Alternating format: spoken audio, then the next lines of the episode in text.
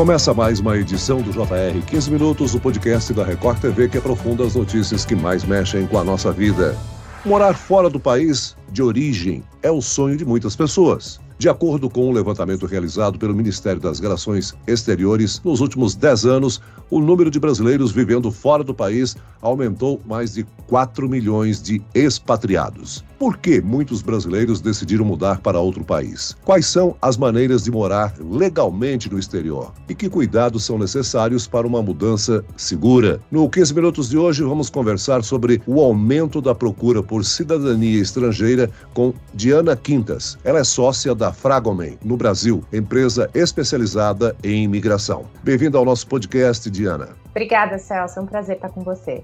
E quem nos acompanha nessa entrevista é a correspondente da Record TV na Europa, Ana Paula Gomes. Ana Paula, o número de brasileiros vivendo aí em Portugal vem crescendo nos últimos anos, não é mesmo? Celso, bom falar com você. Diana, é um prazer. Obrigada aí pelo convite para participar desse podcast. Muita gente tem interesse por isso, né? Muitos brasileiros têm escolhido Portugal para viver. Facilidade também do idioma. Outro ponto também que chama muita atenção é o custo de vida em Portugal em relação a outros países aqui da Europa Celso, só em 2021, aí, aproximadamente 250 mil brasileiros vivendo aqui, a maior comunidade estrangeira, 30% do total de estrangeiros que vivem aqui em Portugal são brasileiros. Esse número, claro, é muito maior, né? Não tem os ilegais, nem quem tem dupla nacionalidade. E essa expectativa é que esse número aumente ainda mais com as mudanças né, na lei da imigração aprovadas aqui pelo parlamento, anunciadas pelo presidente de Portugal, Marcelo Rebelo de Souza. Essas novas mudanças no texto podem impactar positivamente, claro, a vida vida dos imigrantes aqui no país e também desburocratizar, flexibilizar esses procedimentos de pedidos de vistos e de autorização de residência, que ainda tem muita burocracia, né, Celso? Diana, segundo dados da Polícia Federal, em 2021, mais de 130 mil brasileiros deixaram nosso país. Quais são os principais motivos que aumentam esse índice de emigração? Bom, Celso, temos várias alternativas para explicar esse número. Os países, a Ana Paula comentou de Portugal, países da Europa como um todo, os Estados Unidos, a, a parte do norte do nosso mapa está passando por uma escassez de mão de obra especializada. Isso faz com que os brasileiros tenham uma oportunidade maior é, do ponto de vista de trabalho, mas não existe só o trabalho que é o motivador dessa mudança, né? Nós temos também questões de família, você comentou de cidadanias, então pessoas que são casados com, com estrangeiros ou que têm alguma cidadania de alguma pessoa da família, pais, é, ou tiveram filhos em outros países. Então, tanto por trabalho quanto família faz com que as pessoas pessoas é, busquem mais oportunidades no, no, exterior. É claro que também a pandemia e a aceleração do, do, que a gente chama de anywhere office, que é o trabalhar de qualquer lugar, flexibilizou muito é, as pessoas continuarem com seus trabalhos estáveis no Brasil, estando em um outro país. Né? E até os países se, se atualizaram muito com isso. A gente tem hoje 29 países que, em apenas dois anos, regulamentaram o visto que a gente chama de nômade digital, que é onde a pessoa pessoa está morando num país e trabalhando para o seu país de origem, ou trabalhando necessariamente para um outro país. Então, existem motivos aqui no Brasil, né, do ponto de vista econômico, político, a própria pandemia,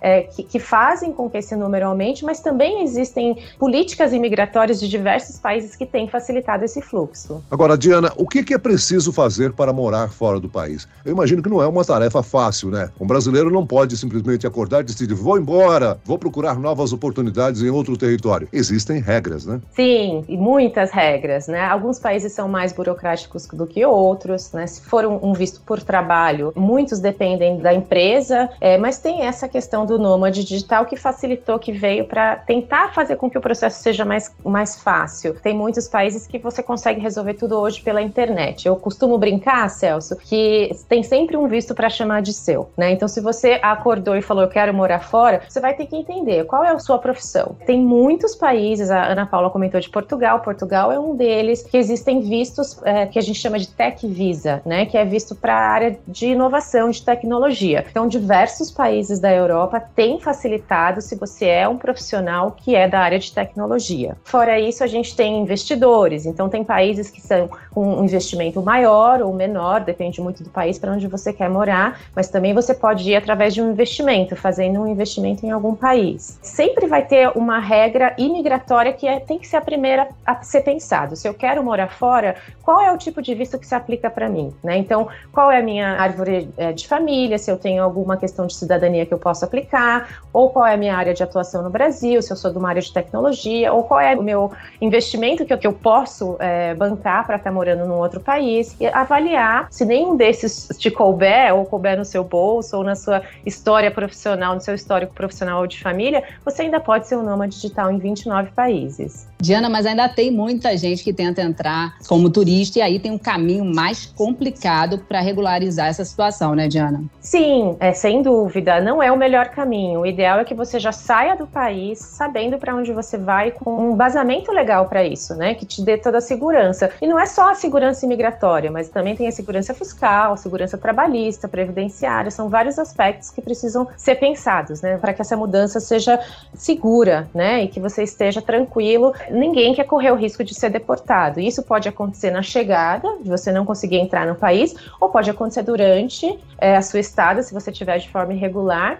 Portugal está em terceiro e o Japão em segundo. E, e existem formas de você entrar de maneira regular e também, caso você opte pelo pior cenário, que é entrar de maneira irregular, você precisa assumir os riscos e um dos riscos é que você tenha a sua entrada inviabilizada para o resto da sua vida.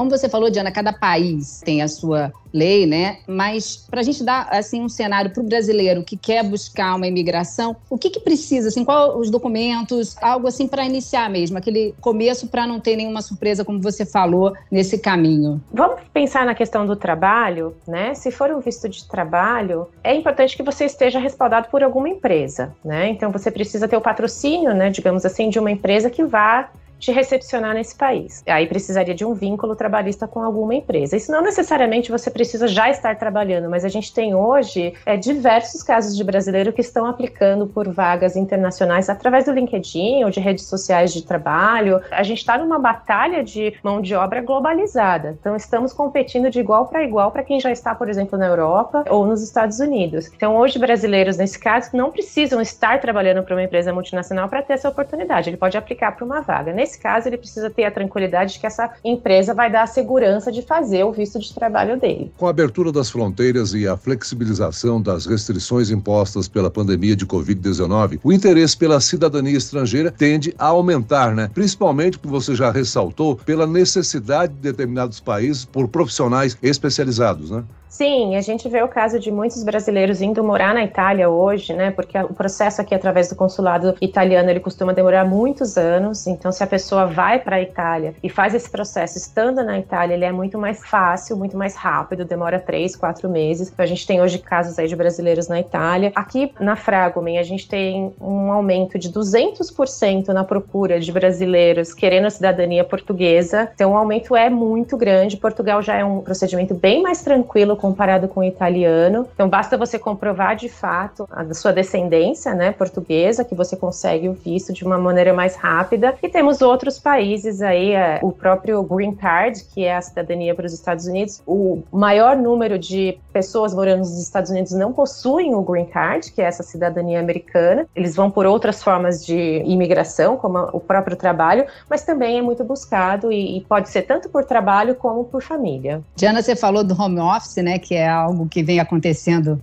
em todos os países, principalmente depois da pandemia. Aqui em Portugal, muitos brasileiros têm feito isso, mas é preciso estar atento para a desvalorização, né? Muitas vezes, frente ao euro, ao dólar, isso tem que botar na balança, né? Para não ter surpresa. Sem dúvida. Se você está morando fora e continua recebendo de um empregador brasileiro em reais, isso pode se tornar um problema. Não necessariamente você está morando em Portugal, por exemplo, e trabalha para um empregador brasileiro. Com essa mão de obra globalizada, você pode estar trabalhando por um empregador de UK, por exemplo, de Londres, que hoje saiu com o Brexit saiu da comunidade europeia, né? Mas os casos que a gente mais vê são pessoas ainda trabalhando para o Brasil e que encontram um visto de nômade digital e vão viver por algum tempo, o tempo que o câmbio consegue permitir em algum país do exterior. Agora, também tem muitos expatriados que investem no país, trabalham lá fora, ganham em moeda estrangeira e investem aqui no nosso Brasil. Geralmente são aqueles que têm o desejo de um dia retornar ou deixar algo para a família, né? Sim, a gente tem muitos estrangeiros aqui morando no Brasil investindo no Brasil, mas nós também temos brasileiros que é, resolvem passar um tempo fora. Isso tem mudado um pouco, viu, Celso? Se a gente olha a estatística, por exemplo, do maior lar da população imigrante brasileira, que é os Estados Unidos, no passado era algo muito mais transitório. os executivos, os expatriados, os brasileiros em geral iam para os Estados Unidos por um tempo, tentando uma busca por uma vida melhor e por até fazer um pé de meia, digamos assim, para voltar para cá e aí investir, né? Mas hoje, lendo as estatísticas e também ouvindo muitos dos nossos clientes, existe muito mais uma vontade de uma mudança de forma definitiva. Eu quero morar fora de forma permanente mesmo.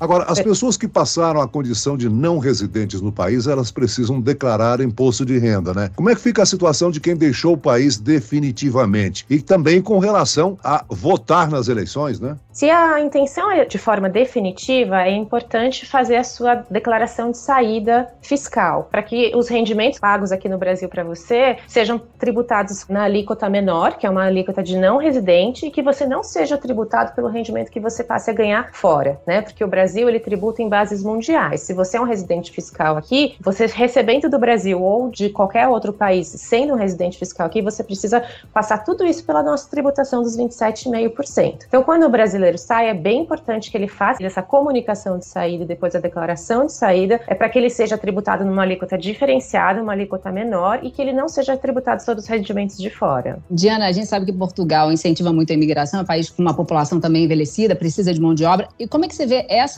facilitação, assim, né, com a duração agora desse visto temporário de 120 dias, prorrogáveis por mais 60 dias, para atrair esse estrangeiro? Vai vir muita gente, né? Sim, sem dúvida, Ana Paula. O número já vem crescendo exponencialmente e eu tenho certeza que com esse projeto de lei que foi aprovado em 21 de julho pelo parlamento, o número vai crescer. O projeto de lei ainda não está regulamentado, então a gente ainda não tem os detalhes. O que nós já sabemos é que, por exemplo, vai precisar ser apresentada uma certidão de antecedentes criminais, mas não tenho a menor dúvida de que o número vai crescer. Já existe um outro visto que também é muito procurado aí para Portugal, que é o chamado D7, que é um visto de investimento passivo, né? Que muitos muitos brasileiros acabam optando por ele, é onde você vai, mora em Portugal por até cinco anos, depois de cinco anos você consegue até transformar de forma permanente, desde que você tenha algum investimento passivo fora de Portugal, que pode ser um aluguel. Então, se você tem uma casa é, e deixa essa casa alugada para morar em Portugal, é considerado um investimento passivo, ou uma pensão, por exemplo, uma aposentadoria, ou até investimento financeiro mesmo que te traga dividendos. Diana, com essa quantidade de brasileiros aqui, os imigrantes têm realmente enfrentado um problema que a gente passa a conhecer quando a gente vem, quando a gente migra, que é a xenofobia. Aqui em Portugal, esse número, por exemplo, vem crescendo aí cerca de 3,5%. Nesse último ano, teve esse crescimento de denúncias mesmo de discriminação. Você acha que faltam políticas voltadas para isso? É, existe uma impunidade muito grande, né? A xenofobia ela é crime, é, mas ainda existe muita, muita impunidade, né? Quantos sofreram e não denunciaram, né? E o que, que foi feito com essas pessoas que foram denunciadas? Isso é algo que a gente vai precisar trabalhar, ter uma política imigratória que tenha uma conscientização. Não basta você ter uma política imigratória de abertura, mas você precisa ter uma desmistificação é, no país com relação a, a esses imigrantes. Os estrangeiros que estão aqui sofrem também com essa xenofobia, né? Principalmente algumas algumas nacionalidades específicas. E por quê? Porque fica aquela sensação de que veio roubar os nossos empregos, nós já estamos numa recessão, nós já estamos num, numa crise econômica e ainda vem estrangeiro para roubar o nosso emprego. Então isso precisa ser melhor conscientizado e desmistificado. Nós já citamos aí o grande número de brasileiros morando no exterior, né? Muitos deles de maneira legal e muita gente em situação irregular esse cenário implica problemas sérios para os dois lados, né? Sim, e a gente sofre as consequências, né, Celso? A gente tem, por exemplo, hoje um, um problema muito complicado que é a ida para o México, né?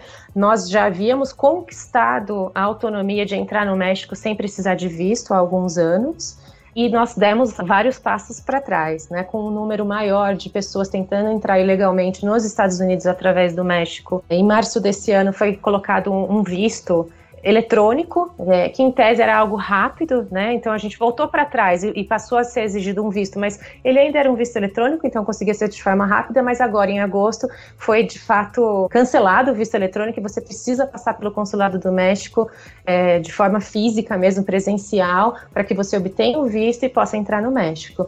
Muito bem, nós chegamos ao fim desta edição do 15 Minutos. Eu quero aqui agradecer a participação e as informações da Diana Quintas, sócia da Fragomen, no Brasil, empresa especializada em imigração. Muito obrigado, Diana. Obrigada, Celso. Obrigada, Ana Paula. Um abraço. E agradeço a presença da correspondente da Record TV em Portugal, Ana Paula Gomes. Obrigado, Ana Paula. Obrigada, Celso. Diana, um prazer.